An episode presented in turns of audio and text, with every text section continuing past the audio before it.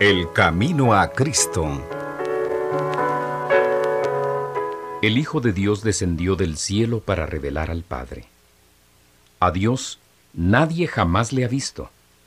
El Hijo unigénito que está en el seno del Padre, Él le ha dado a conocer.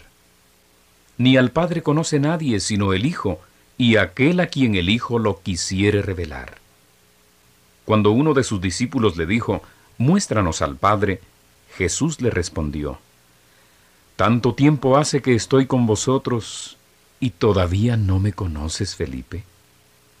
El que me ha visto a mí, ha visto al Padre.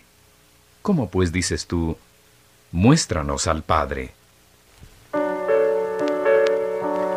El camino a Cristo, vida abundante para jóvenes que aman la vida.